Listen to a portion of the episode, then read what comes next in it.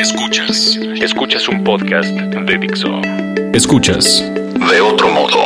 Con Roberto Morán y Oso Ceguera. Por Dixo. Dixo. La productora de podcast más importante en habla hispana. Hola Oso Ceguera. Hola Roberto, ¿cómo estás? Muy bien, pues aquí estamos muy contentos porque hay muchísima riqueza abajo del agua. Eh, últimamente se han descubierto muchas cosas y tenemos aquí nada menos que al subdirector de Arqueología Subacuática del INA, que es Roberto Junco. Hola Roberto. Hola, ¿qué tal? ¿Cómo están, Tocayo? Bienvenido Roberto. ¿Qué tal? Cuando digo que se han descubierto muchas cosas, que descubriste hace muy poco cerca de eh, Alacranes, ¿se llama? Sí, en el arrecife Alacranes. En el arrecife Alacranes, un cargamento de esmeraldas que todavía no sabemos si son de Colombia, de Oaxaca. Y ahora estás pensando, no, pensando, no, estás buscando las naves de Hernán Cortés, ¿no? Es O sea, está interesante lo que estás haciendo, ¿no? ¿Qué, qué, qué es esto de buscar las naves de Hernán Cortés? Sí, Tocayo. O sea, pues, de repente, así ni buenas tardes, ni cómo estás.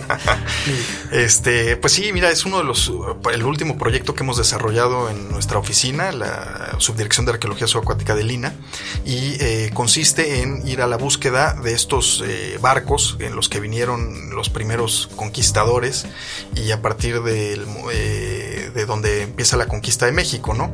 Estos barcos, eh, 11 barcos en los que venía Cortés de Cuba, y que eh, cuando ve ese pequeño ejército que ya tiene en tierra y no lo puede controlar realmente decide hundirlos para que no haya manera de regresar a Cuba, ¿no? De donde viene la famosa frase de hay que quemar las naves, ¿no? Para Es ya correcto. no decir que nos vamos a regresar. ¿no? Exactamente. No la inventó Hernán Cortés, pero la puso en práctica hundiéndolos. ¿no? Sí, sí, fue un, un historiador muchos años después que haciendo este, la historia de la conquista de México mete la frase de quemar las naves, pero en realidad lo que hicieron fue barrenar los barcos, fue hacer un agujero y inutilizarlos, ¿no? Hundiéndolos. ¿Por dónde están buscando eso?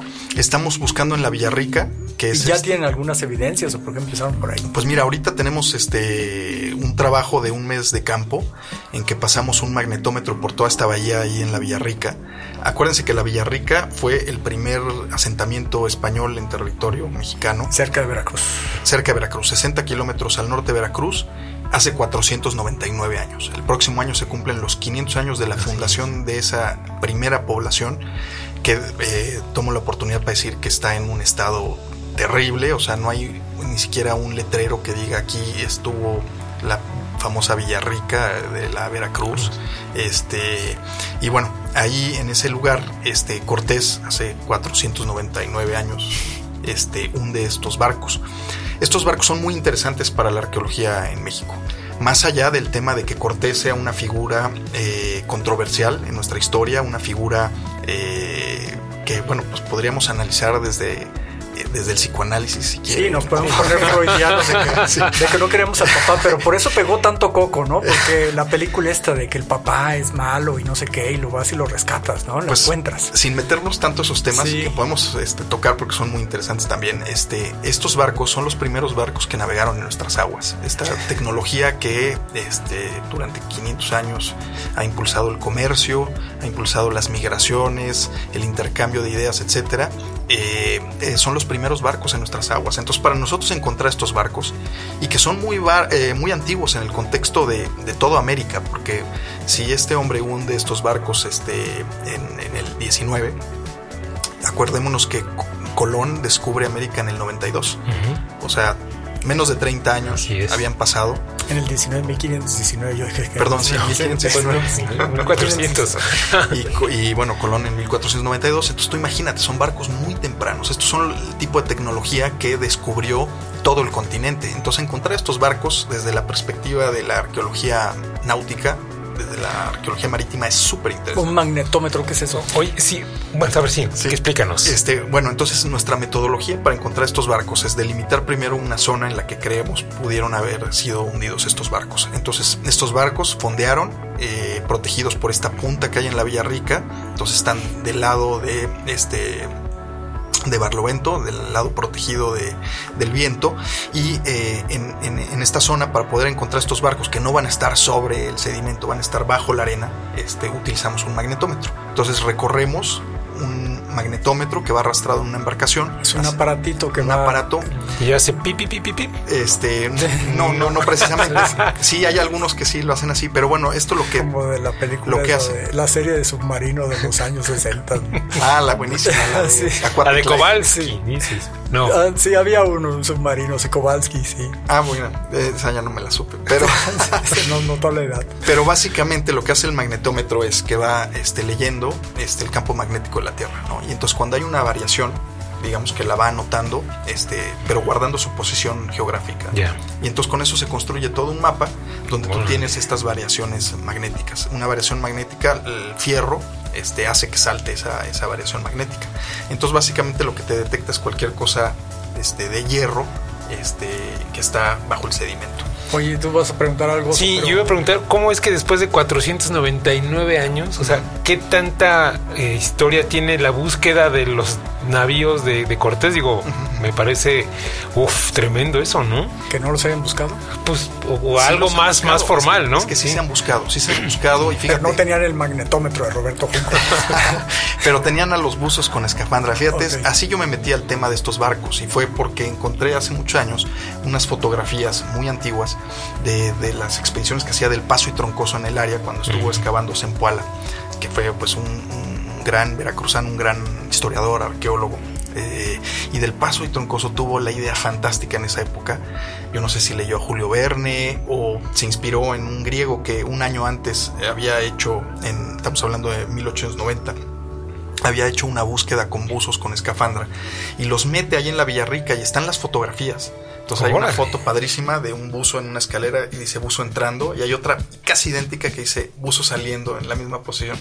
Entonces este cuate se puso a buscar los barcos de Cortés para la celebración de los 400 años del descubrimiento de América, un evento que organizó el gobierno español eh, en gran, este, invitando a, a todos los países a participar de lo que había sido, pues, este el imperio español, etcétera y eh, se le ocurrió a Del Paso que aparte de llevar toda esta cuestión prehispánica también iba a llevar, o sea, ahí estamos viendo hasta otra visión del pasado.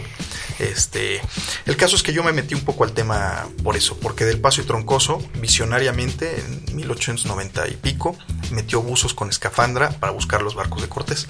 Entonces a, a mí se me antojaba también hacer una búsqueda. Por supuesto, nuestra metodología ha evolucionado mucho, pero podemos acreditar a Del Paso y Troncoso como el primer arqueólogo Sí, subacuático de, de México y uno de los primeros a nivel mundial también. ¿Cómo fue que te dijeron, ándale, sí, Roberto, lánzate a buscar los, los barcos de Hernán Cortés? Ah, ya bueno, pues ya has tenido otros descubrimientos antes, eh, antes, ¿no?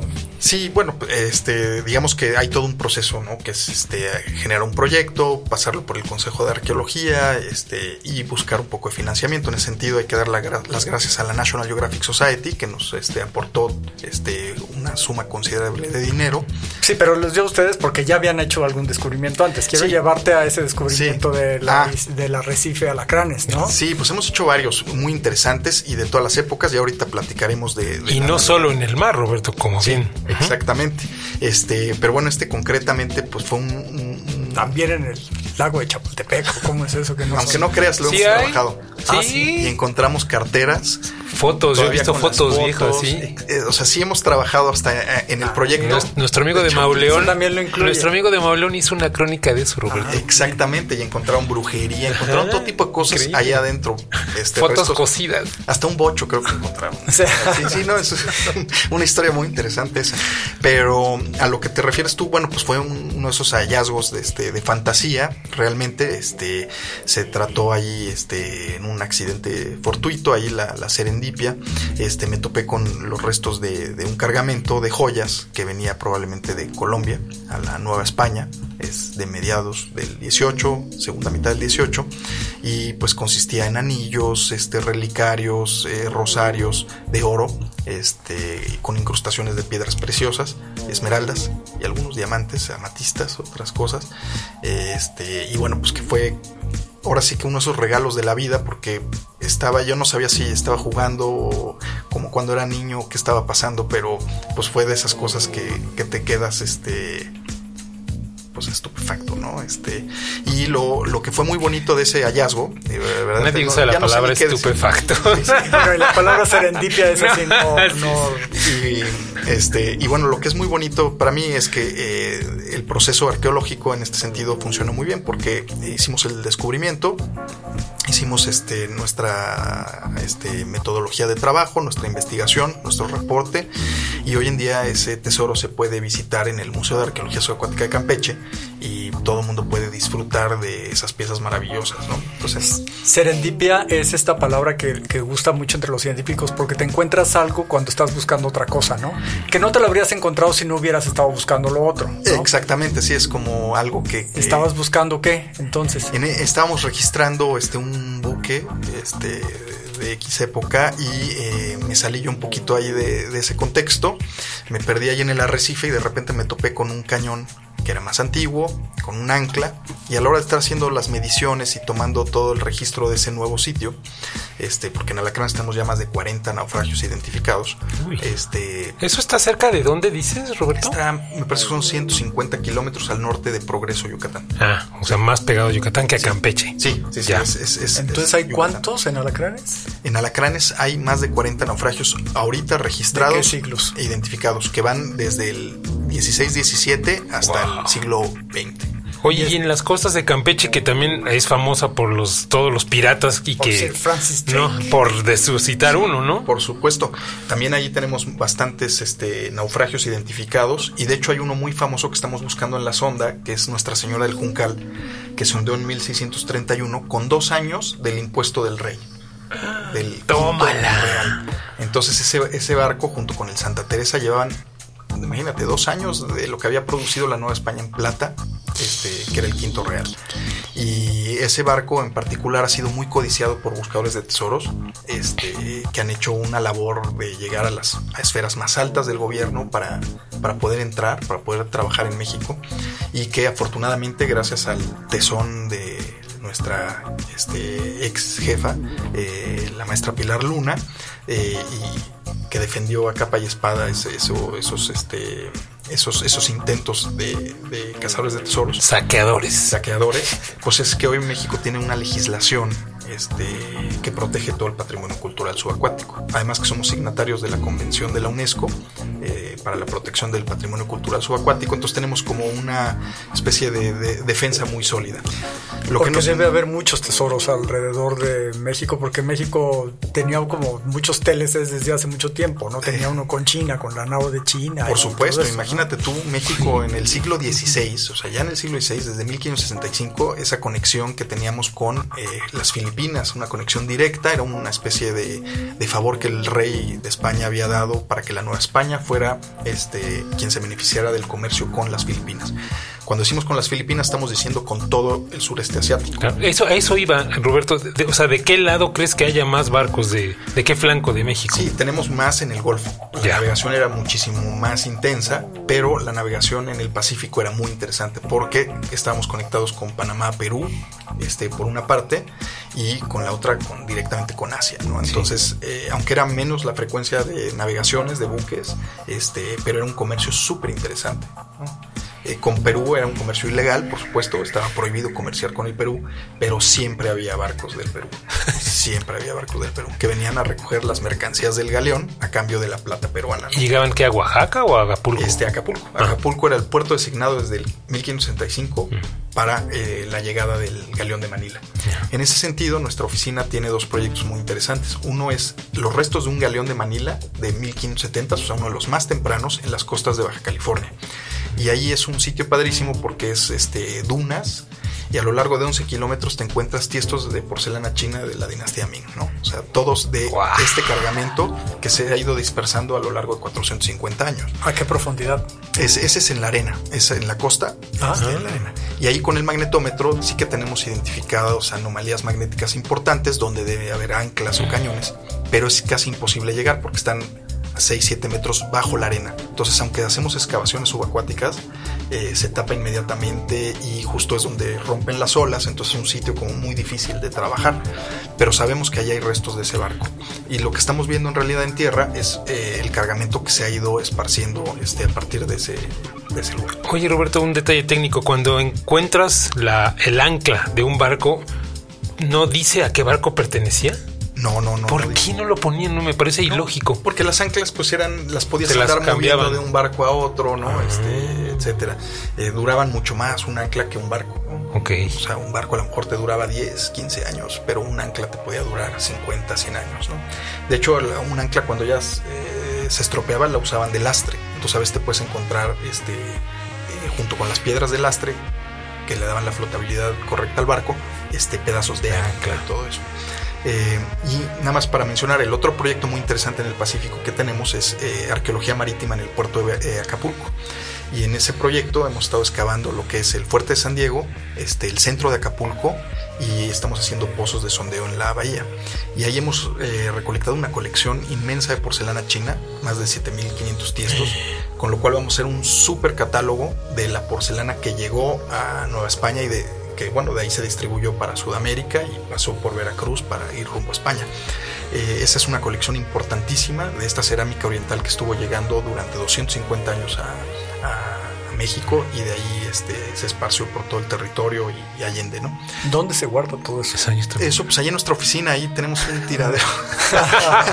no, no. Siete mil piezas. Siete mil quinientas piezas hasta ahorita, ¿no? Es un proyecto que continúa. Ahorita, de hecho, los chavos están excavando en el Fuerte San Diego porque estamos tratando de localizar el fuerte antiguo, que en un terremoto en el siglo XVIII se deshizo y el actual fuerte San Diego que hay que visitarlo es precioso aparte.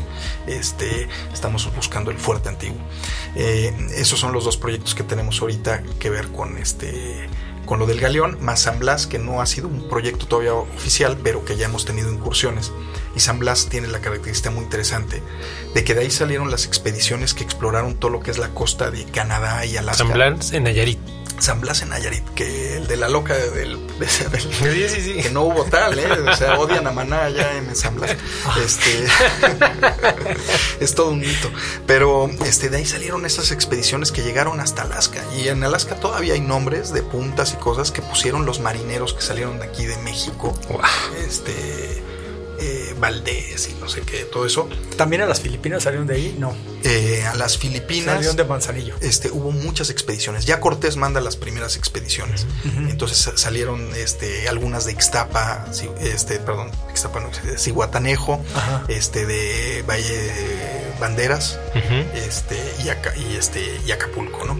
Eh, empiezan las primeras expediciones desde los años este, 20, 30, pero solo hasta 1565 logran el regreso, eh, que es cuando descubren eh, las corrientes del norte del Pacífico, con lo cual logran este viaje de seis meses, imagínate seis meses en un barco para llegar a la Nueva España. El único consuelo es que traías un cargamento que te iba a dejar rico, de porcelana, especias, imagínate, canela, clavo, eh, todas estas especies que hoy damos por hecho que en cualquier supermercado venden, pero que en esa época tenían que venir desde allá, ¿no? Tenían que ir hasta la... isla McCormick. Oye, ahorita hablaste de los arrecifes de alacranes otra vez. ¿Por qué, ¿Por qué me cuesta ese, ese, ese, nombre? Y hablaste de que te sentías como en la infancia. ¿Por qué, ¿Por qué esa referencia a la infancia? De, ¿Ya, ya no, pues yo de chamaco, esto desde chico? Imagínate cómo va, no, mi mamá se debe acordar todavía, ¿no? De repente en el jardín me ponía a hacer pozos ahí que ya se voy a encontrar el tesoro y la fregada. No sé qué. Ahí sí escarbabas. Salía mi mamá gritando, niño, ¿qué hiciste? sí, sí, me encantaba el tema de los piratas, de los barcos, de este, todo, todo ese rollo, ¿no? Las, eh, todos ¿no? se acordarán de, Stevenson y la isla del tesoro y todas estas cosas. Entonces, de alguna manera fue como como volverme a conectar con ese mundo mágico de cuando eres niño y te encuentras algo así, ¿no?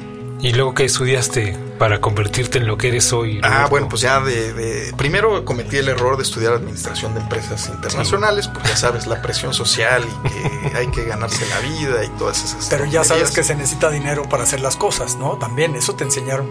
Sí, cuatro o cinco años que duró la carrera. Pero bueno, ahí ha habido, hemos encontrado el apoyo. El INA de veras, pues se hace una labor para, para como estamos, realmente hace una labor comendable. Este hacemos verdaderamente nuestro mejor esfuerzo, tenemos este, recursos humanos padrísimos y bueno, pues eh, a Puquina, recursos financieros y a través de eso es que hemos logrado hacer muchos proyectos muy interesantes.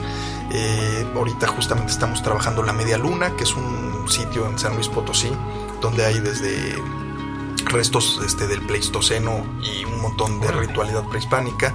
Eh, tenemos el Nevado Toluca, donde hay toda una serie de objetos rituales en madera y copal, o sea, materiales que en tierra no hubieran sobrevivido, en estas lagunas gélidas sobrevivieron. Y que bueno, pues estamos por sacar el tomo 3 de nuestras investigaciones ya. Este, estamos trabajando eh, en Veracruz, este, varios temas. perdón, el de la media luna de San Luis Potosí está en qué parte?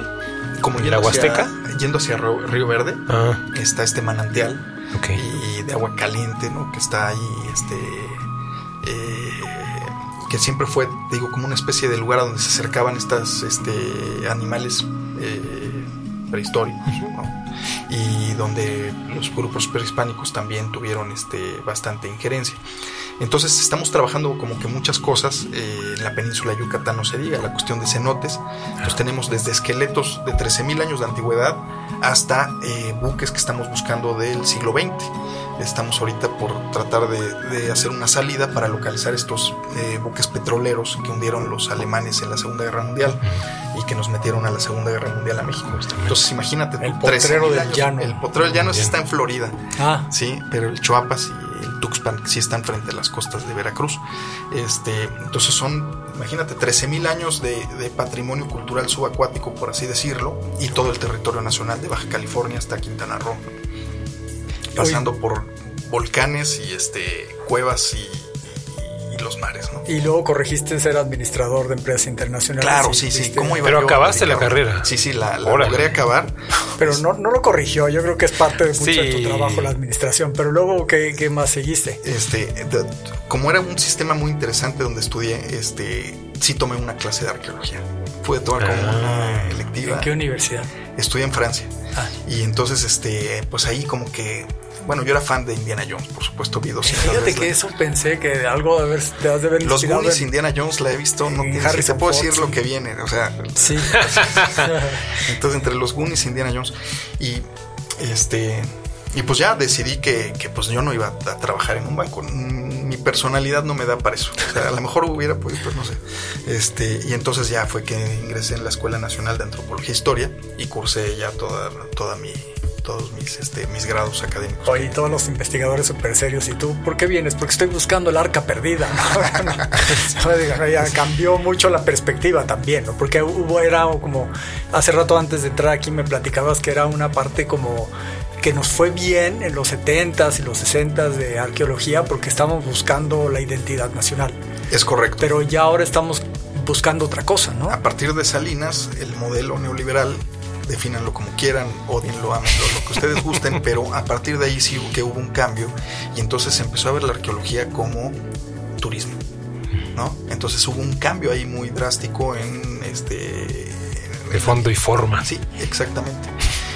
Tenemos que encontrarle otra manera, porque no es ni turismo ni identidad nacional, es riqueza cultural. Exactamente, universal aparte. O sea, yo siento que ni siquiera es que podamos decir que es algo... Este, Sino que le pregunten a los brasileños. Exactamente, sí.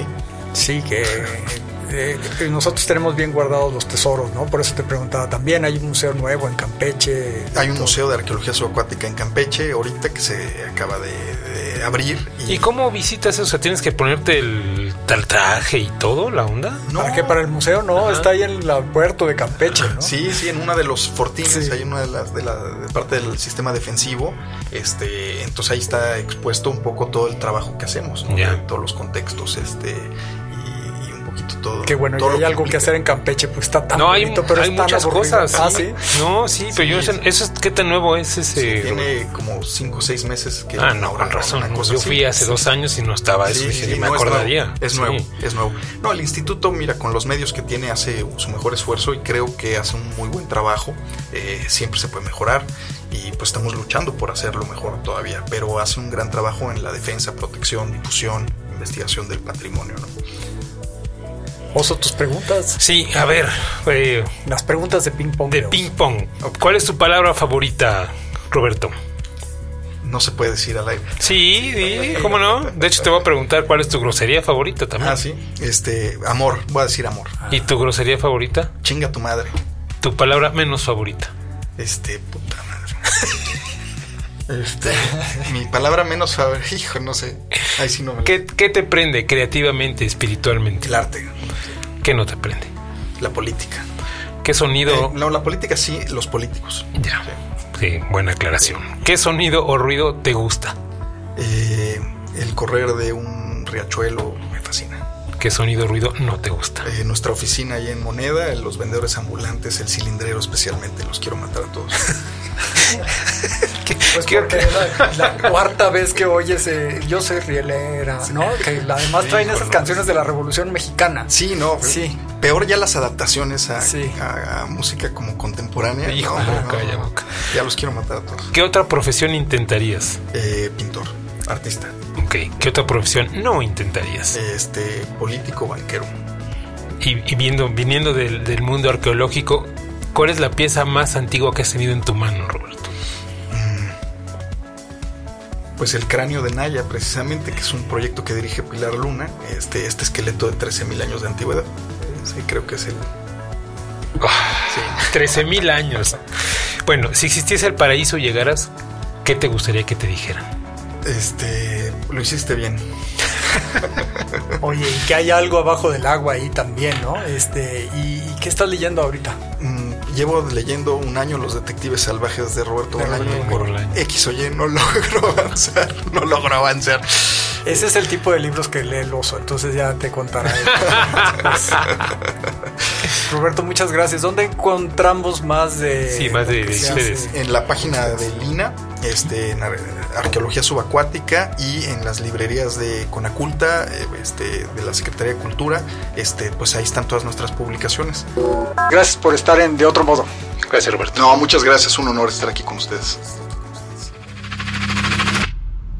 Dixo presentó De Otro Modo con Roberto Morán y Oso Ceguera.